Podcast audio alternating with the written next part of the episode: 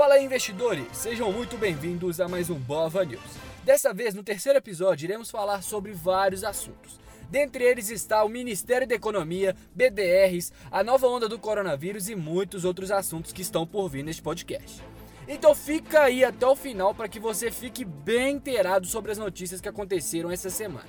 Mas antes, não se esquece de me seguir nas minhas redes sociais. Tem o meu canal no YouTube, minha página no Instagram, minha página no Twitter e muitos outros. Também não se esquece de me seguir aqui no Spotify, para você poder ajudar a divulgar o meu trabalho, para que mais pessoas tenham acesso a esse conteúdo de graça, hein? Então vamos lá para o nosso podcast. O primeiro assunto do podcast vai ser sobre o Ministério da Economia. Para quem acompanha a nossa querida Ibovespa, viu seus investimentos darem uma caída considerável nessa semana.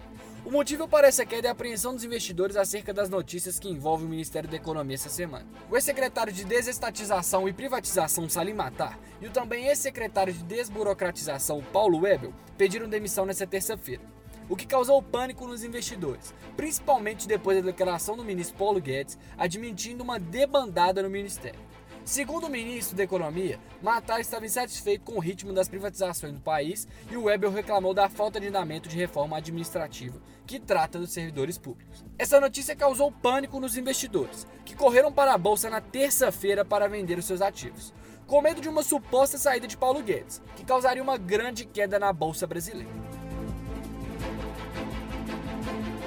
Apesar das notícias ruins, uma notícia agradou muito alguns investidores. A medida anunciada pela CVM também nesta terça-feira de que BDR seriam regularizados para qualquer tipo de investidor a partir do próximo mês, que seria setembro de 2020.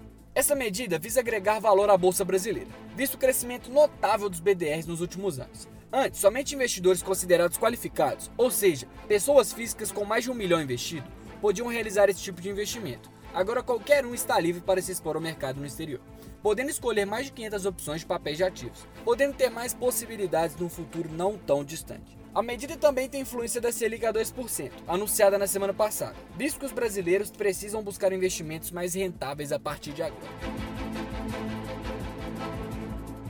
Também houve rumores de uma nova bolsa aqui no Brasil. O grupo de empreendedores do Banco Maré, localizado na cidade do Rio de Janeiro, no Complexo da Maré, deram a entender algo sobre a criação de uma nova bolsa no nosso país, que se chamaria BVM12, com foco em startups de impacto. As empresas presentes nessa nova bolsa são consideradas do futuro, devido às suas preocupações sustentáveis ou sociais. Essa iniciativa busca ajudar essas empresas, visto que elas não conseguem levantar capital tão facilmente para financiar suas empreitadas devido à falta de investidores, que seria solucionado com a criação dessa nova bolsa. A moeda a ser utilizada para transações dentro dessa bolsa seria a mesma utilizada pelo Banco Maré, que é uma moeda digital. O Banco Maré também deixou bem claro que a CVM daria o seu aval, além de fiscalizar por conta própria para que ninguém corresse riscos. Uma especulação de saída do ministro Paulo Guedes do Ministério da Economia, uma segunda onda de Covid também assou muito a bolsa brasileira essa semana. As ameaças de uma segunda onda de Covid, juntamente com a contração histórica do PIB na zona euro, chegando a sofrer um decréscimo de 12,1% no segundo trimestre de 2020, fizeram com que as bolsas mundiais sofressem quedas essa semana. Além disso, a valorização do dólar e do euro em relação ao real tiveram um grande crescimento devido à busca por refúgio dos investidores com medo do coronavírus nas bolsas mundiais. O Ibovespa, que chegou ao patamar dos 105 mil pontos nesse mês e que já sonhava novamente com 120 mil pontos, atingiu 100 mil pontos mais uma vez, numa retração bem considerável, mas que já demonstra alguns sinais de recuperação no momento da gravação deste podcast, a Bolsa Brasileira consta em 101 mil pontos, no dia 14 de 8 de 2020. Mas uma boa notícia também trouxe muito crescimento para algumas empresas aéreas essa semana. Com o anúncio da suposta vacina russa essa semana, as empresas aéreas tiveram um grande salto nessa quarta-feira, com a Azul chegando a subir cerca de 6%, atingindo os R$ 24,52.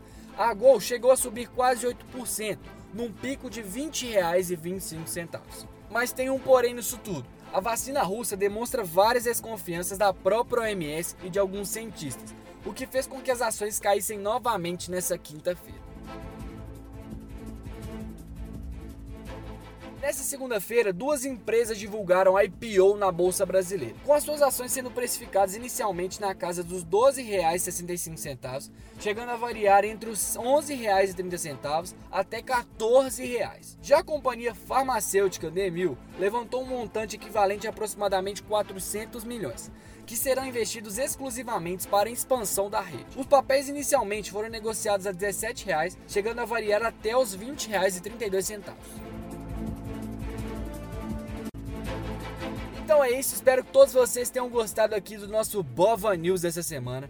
Se você gostou, não se esquece de divulgar para os seus amigos, os seus conhecidos ou pessoas da sua família, para que eles também tenham acesso a esse conteúdo totalmente gratuito. Então é isso, abraço, tchau!